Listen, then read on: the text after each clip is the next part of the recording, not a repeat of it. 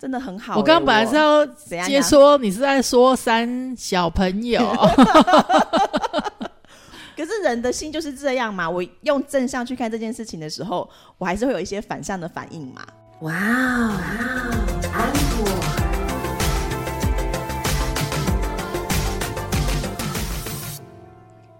欢迎收听哇安口，我是安妮塔。你说对了，哎、这梗要到什么时候啦？每一集。欢迎收听哇哦，uncle，我是 Echo 阿可。我就心里想说，你到底到底什么时候要讲自己的名字？刚刚 好啦，今天呢，我们要来跟大家聊一个我觉得是非常切合我们现在的主题的一个主题。你在说什么绕口令？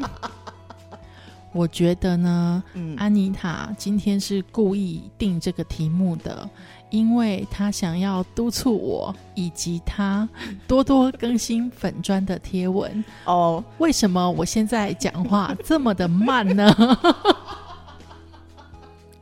因为我发现啊，就是我好像讲太华裔的时候，嗯，我语速会过快，我跟你说，我真的觉得以及符合我们今天的主题。这一集的主题的趁月啊，我就要用每日一字的趁月，噔噔噔噔噔噔噔噔，好老派！继我上次很老派之后，换你了吗？我跟你说，年轻人不知道那是什么。哦，好喽，我们来开始今天的主题。今天的主题就是要催才会动，哪些星座是严重拖延症的患者？我们并不是要挑战国师的工作，这一切都是我们搜集得来的资料。对。然后呢，因为很多人说我长得很像那个国师嗯汤启阳小姐，对我希望有一天可以真正跟她相认，好不好？所以，我们今天来请韦国师帮大家开示吗？你少在那边把事情丢给我，好啦，其实是因为哈，而且第一个就是我的星座、哎对啊，而且你知道，因为我在找资料的时候，然后我就看到说，哎，哪些？因为我其实之前要做那个拖延症的主题的时候，我上网看一些资料，然后我就刚好看到有一个题目，它是写说哪些星座是就是比较严重的拖延症患者这样子。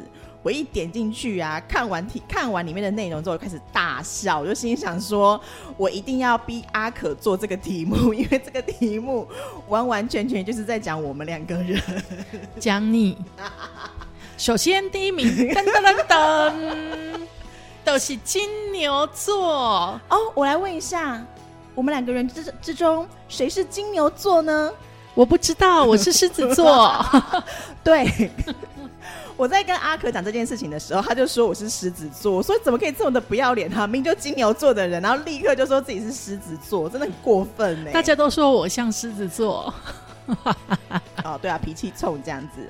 好，他有病例分析哦。他说，其实金牛座并不是懒，相反，对于工作是非常的认真了。这件事情这是真的，因为阿可工作的时候非常的认真，只是害怕面对成功。我觉得并没有，好不好？才没有呢。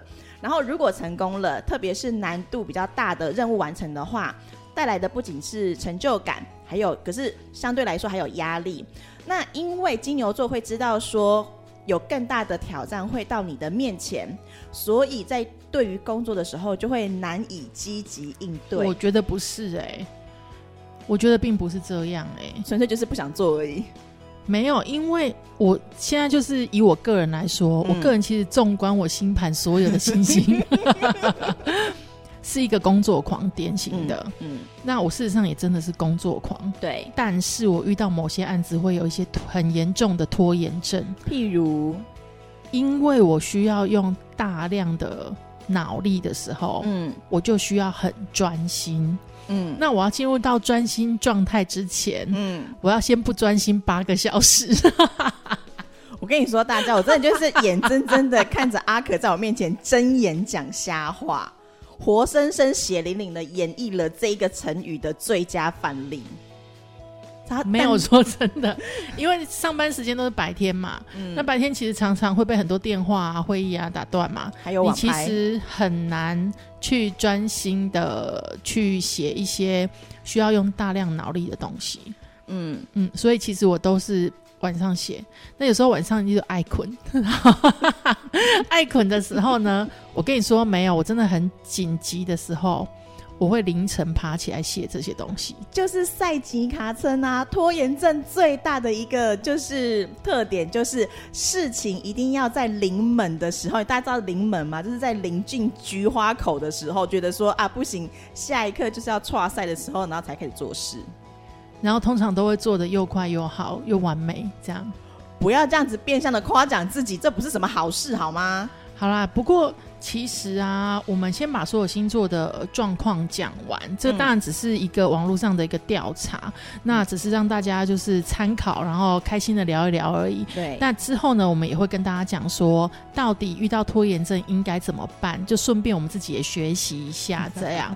好，好最危险的呢，就是刚刚讲的金牛座嘛，就是对可能会有拖延症的高危险群的第一名。嗯，第二名呢，就是我们安妮塔的天秤座啦。明明还有双子座，好不好？我想想看，双子座有谁？我们的朋友里面有谁？没有。可恶！我们没有人缘呐、等一下，所有的都说哎、没有，又不想得罪其他人。好，天秤座的病例分析就会说呢，注意力难以集中，好奇心重，一旦打开网站呢，就会打开网拍，打开网网拍，哦，就会忍不住的左看呀右逛，或者是说跟朋友聊天这样子，打打电话，好像不干点跟工作不相关的事情，就会浑身不舒服。然后即使是觉得说啊时间还很长，所以都没有关系，就算是下班了，也会想说没关系，做不完就是带回家做就好了。我跟大家说，是不是很准？每一个字都是准的。所以其实你加班并不是真的在工作，对不对？没有，我加班真的是在工作，但我必须要说，我如果加班就是两个小时里面的话，有半个小时是真的在做其他的事情。老板，老板，我打电话一下，老板。哎呦老老板不会听的，没关系。对，因为我真的觉得就是。你知道天秤座，我我我觉得我的个性就是说，你要我做这件事情之前，我要让自己的就是身心都开心了。你你懂我的意思吗？我懂，然后就可以开始逛网吧。就可以认分认命的去做事了。因为拖，我觉得对于天秤座来说，就是我要做这件事情，如果会有拖延症这件发生的话，一定是表示我就是不想做它，没有理由的，就是不想做它，因为不会没有理由，不会没有理由，应该是没有办法说服你自己，然后也有可能就是那一天就是真的比较累，因为有一次安妮塔就跟我说，我今天不想工作怎么办？可是通常这句话并不是说真的不做事，嗯而是我们不想做一些需要消耗脑力的事情。就是可以做一些其他的事情比。如说整理办公桌，所以安妮塔的办公桌永远都非常的整齐，因为呢，她常常需要整理办公桌你可以。说常常常常常之类的像我办公桌很乱，就是因为我很忙，好吗？哦，因为他在忙的，就是也是在逛网拍啦，我并没有，并没有好。好，接下来接下来的高危险群啊，我跟你说，我觉得我也有中了。嗯巨蟹座跟双鱼座吗？因为你的上升星座在巨蟹，对不对？对，然后难怪拖延症那么严重。就是 double 的意思嘛，又趁机偷骂我，可恶。好，他说。因为是难以适应压力大，然后还有任务重的工作，越是紧张的工作呢，就越想获得暂时的放松，以舒缓压力。哎、我跟你说，这边呢、写的预防措施啊，嗯我觉得应该要念出来，但是大家不要学。嗯，因为呢，这些事情安妮塔都做了，比如说摸鱼上网啊、吃饭啊，然后跟朋友聊天啊、写 email 啊之类的。嗯，嗯，诶，真的耶！就是我不想做这件事情的时候，我会把所有其他的不相关的事情通都做完之后，然后发现说真的没有事情可以做了。我跟你说，我觉得这个网络上面啊，我现在看完这些所有的星座啊，我觉得我们一次就把它讲完就好了，好因为啊，它的高，它大部分它其实就是一刀切，有一半是高危险群，有另外一半就是低危险群。好，然后高危险群还有处女座，嗯，因为后他就是完美主义者嘛。还有天蝎座，就是他会觉得自己是受害人。所以不想要做这样子。阴沉，比如说像我们制作人就天蝎座，他就阴沉。好，然后还有，然后接下来就是低危险的了。低危险的话就是母羊、狮子、射手，然后跟摩羯，还有水瓶座，他们就是比较低的，就是拖延症患者。水瓶座这个我有感呢，因为你的初恋是水瓶座吗，没有，我们要说的名就是薛斐娜，好不好？薛斐娜，对啊，薛斐娜不太有所谓的拖延症、有啊，欸他有啊，蛮严重的、啊。在哪？里？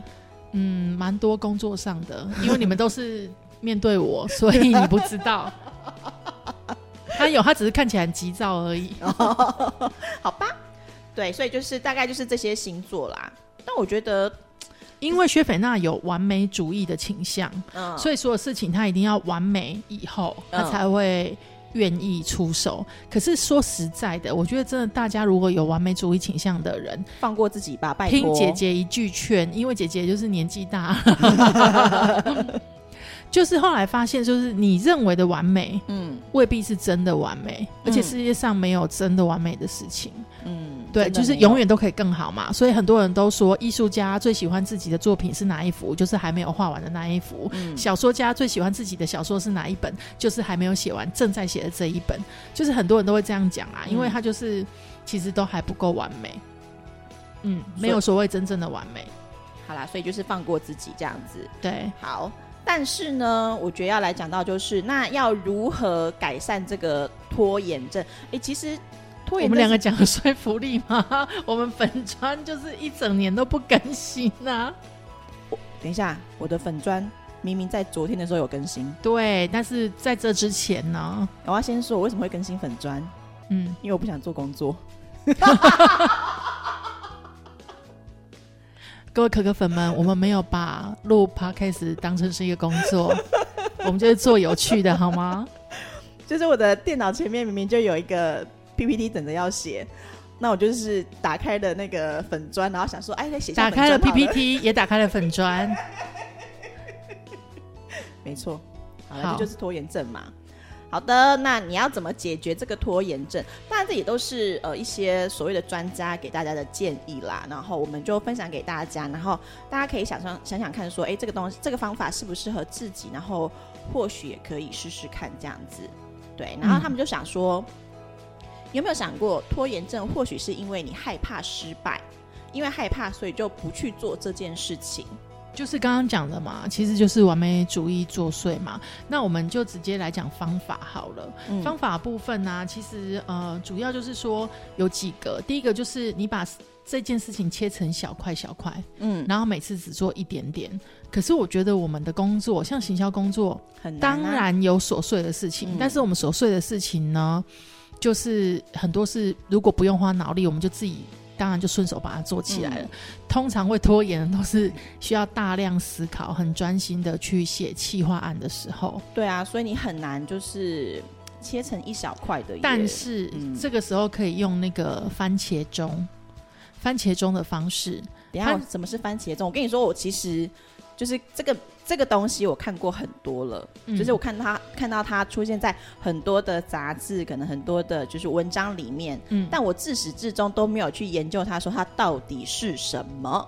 这个东西啊，其实不管你是什么手机，都可以去下载。你就嗯下载番茄钟，嗯。然后番茄钟有各种五花八门的番茄钟，嗯。甚至呢，像我的 idol，、嗯。我们的粉丝也有帮他做了一个番茄钟，所以呢，时间到的时候，他就会出来跟我说话，鼓励我哟他。会说什么？他会说：“好棒哦，又完成一件工作喽。”那你听了之后就心情愉悦，对不对？好，番茄钟的概念是什么呢？就是你每做二十五分钟，嗯你可以休息五分钟。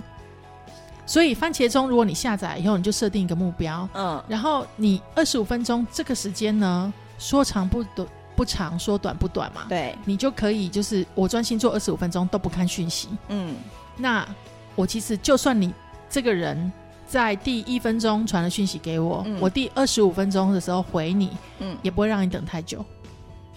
嗯。对，那我有五分钟的休息时间，嗯。我五分钟休息完了以后，哎，我又开始下一个循环，所以它等于就是半个小时、半个小时这样子。嗯那我就可以把事情做完，我有一个时间可以休息一下，这样。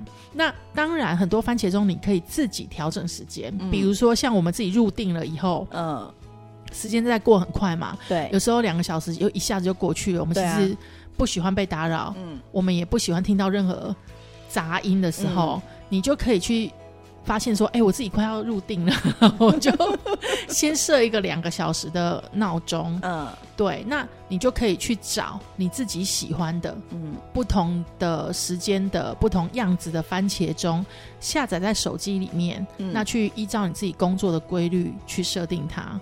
嗯。哦，所以番茄钟其实听起来番茄钟很像是我们小时候在上课的那种概念，就是上五十分钟，然后休息五分钟还是十分钟的那种概念，对对不对？对，好，那接下来的第二种方法呢，就是说用起跑线取代终点线。什么意思啊？他的意思就是说，就是呃，我什么时候可以再开始？嗯就是呃，终点线就是就是结束了嘛，嗯对不对？但是我因为我不想做这件事情，所以好，那就干脆就是让自己放松之后，就想说，那我什么时候可以再开始做这件事情？嗯对，所以用这样的方式的话，可以让自己的拖延症稍微改善一点点，这样子。嗯嗯好，那摆脱拖摆脱拖延症的第二步，最近老是舌头常打结耶。对，就是奔跑吧。嗯，奔跑吧就是先开始嘛，对我只要先开始就好了嘛，对不对？然后就是不管多难，你就是先开始，然后你就想说没关系，我很快就做完它了。然后你就是无论如何先开始，我先写第一个字也 OK。我想跟大家分享一下，就是我最近就是用这个方式，然后改善我的某一个某一个正头的拖延症，还蛮有效的。你等下问我说那个正头的拖延症是什么？是什么？洗澡。你连洗澡都拖延啊？对。所以是怎样？只要拿起脸盆 就可以开始了我跟你说，我对这个真的超有感，是因为我每次就想说啊，我要就是都想说好，我可能回到家之后，譬如说我十点要洗澡好了，可是我可能从九点多在看一个什么东西，看到十点之后，心里想说 要看下去，要看完还是要去洗澡呢？然后就看没想完啊，对，就会想说那看完它对不对？可是看完之后，通常那个 YT 不都是会有在跳出来说建议推荐影片吗？你就会忍不住再继续把它按下去，然后就一直想说，哎呀，我要洗澡时间是十二点了。嗯，然后到十二点之后，心想说：“哈，都已经十二点了耶，那不要洗，去睡觉好了。”我跟你说，阿可现在脸在给我就是表摆出那个很很奇怪那个脸的表情，我不能理解，就是不洗澡就睡觉这件事情。很偶尔啦，好不好？嗯可是我后来真的发现说，我只要踏进去，我真的就是逼迫我自己，就是去做吧，就是逼迫我自己踏进去，踏进去浴室，把衣服脱掉，水龙头一打开淋湿自己之后，就会心甘情愿的去做完洗澡这件事。我刚刚听到什么？这不是废话吗？你都已经把衣服脱掉了，难不成要蹲下来大便吗？好像也可以。对呀，是不是可以？因为我曾经在极度发作的时候，把衣服脱掉，然后再把睡衣穿回去去睡觉。太扯了吧！真的，但因为是冬天就还好。那你到底为什么那么讨厌洗澡？我不是讨厌洗澡，就是觉得说，哈，等一下再洗好了。我不是讨厌他，我也知道他要做，可是我就是不知道为什么，就是一直拖延这件事情，所以跟非常有感，就是真的就踏进去，脱掉衣服，打开水龙头，淋湿身体的那一刻，我就心甘情愿了。等一下，你有想过你是穿越来的人吗？为什么我会这样讲呢？因为以前安妮塔、都留一个长直发，然后都留到腰，然后我就想说，到底谁会留这么复古的发型？就是我，以及他不爱洗澡这件事情，是不是穿越？因为古人啊都留很长的头发，然后呢也不不用常常洗澡，我没有不爱洗，我还是会每天洗澡。嗯，好，只是但只是有可能是早上洗这样。对，OK，对，就是我还是会洗嘛，不然我自己也没办法出门啊。嗯。嗯，但就是对，就不知道。你看，如果是早上洗的话，就是那种我一定要拖到赛吉卡森才要做。就是我再不出门就要迟到了，所以我才要进去洗澡。就是不出门就会臭，然后 会被别人发现说我没有洗澡，然后再不洗澡出门来不及了，那去洗澡吧。哎、我跟你说，很多男生啊，嗯我之前有一个上司，他是这样，嗯他会洗澡，嗯而且他就是早上出门的时候洗澡，嗯，但是他衣服都不换。所以他曾经同一个礼拜啊，嗯每天都穿同一件 T 恤。然后呢，我都不好意思跟他说，一直到隔壁部门的一个白目就会直接指着他说：“哎、你是不是没洗澡啊？怎么每天都穿一样的衣服啊不能够一次买七件吗？奇怪？”的。没有，他看起来就是穿过的衣服，OK，可能昨天滴下来的那个油渍还在这样。，然后同样的位置这样子。对对对对对，好，再来就是摆脱拖延症的第三步，就是跳过远大的目标。这是可以讲中文吗？跳过远大的目标哦，其实也可以跟大家分享。我觉得用我们的工作上的状态来讲的话，就会变成是说，我今天要完成一份 PPT，嗯，那因为我要完成这份 PPT，我必须要开始工作的时候，我就要开始抗拒我的拖延症，嗯。因为我不就是很懒得啊，要要完成这一份了。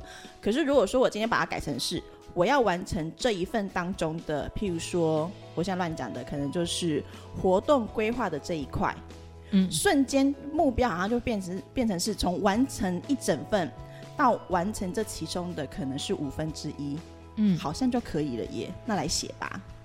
哦，对，我觉得会是我我觉得会是这样子的概念。所以如果说大家可能要做一件事情，要完成一件事情的时候，你可以先把，我觉得就跟你刚刚讲的那种切割的概念是一样的，就是我们要完成一个企划案之前，我们先把预算写完，是这样吗？对，哦然后就是把它分段的写完。只要你可以确保在呃就是 d a y l i g h t 之前，嗯把这些切割的全部都做完的话，那它其实也就是你完成这项工作，嗯对，然后也不会就是赛季卡身的时候才要做这样子。哦，我觉得这招还不错。嗯好，然后再来就是保持距离，避免分心，那就是关电脑啊。我要怎么跟电脑保持距离？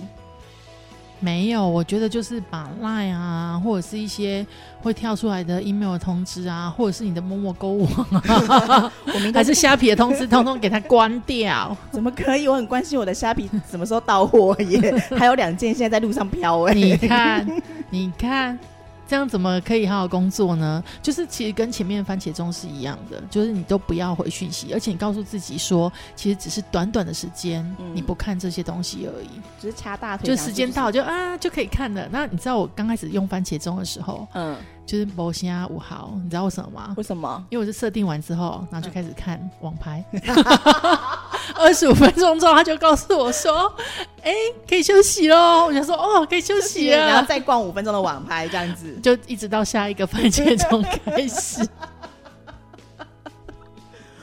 对，所以我觉得好，以上是不良示范。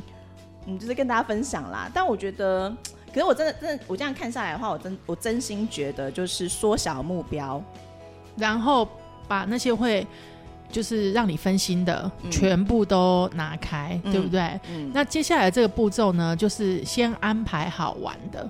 就是我觉得应该要这样说，给自己一个犒赏。就是如果呢我要做事情的话，就是我这件事情完成以后，嗯我到底可以得到什么东西？这样子，对，骗自己也好啊。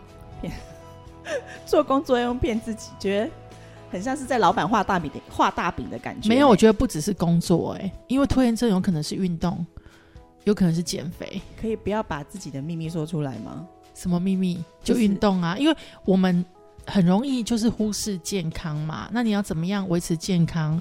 运动绝对是一个很好的选项。那你每天都告诉自己说，我今天应该要运动了哦，然后，哎，还是休息一下好了，继续看电视好了，继续吃零食好了。大家有听出来阿可在从哪一个时间段开始在觉得在憋笑吗？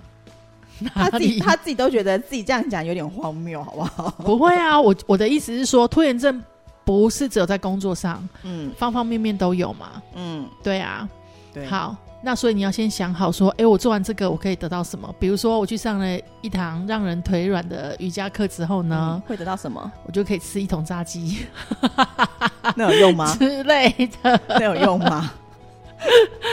好，再来就是化解你的恐惧。嗯，这我不太懂。他说，拖延的根源可能是在于说，我们对于自己跟自己能力的恐惧，就觉得说啊，我可能没有办法完成这件事情，就是我对自己也不信任，然后造成的拖延症。因为我觉得我没有办法做好它，可是我要做它了。那你干嘛要接呢？啊，老板指派啦，老板都指派了，你能够不做吗？你可以跟老板说，我有点没信心啊。你可以跟老板沟通啊。啊，老板还是跟你讲说，不行，就是要你做啊。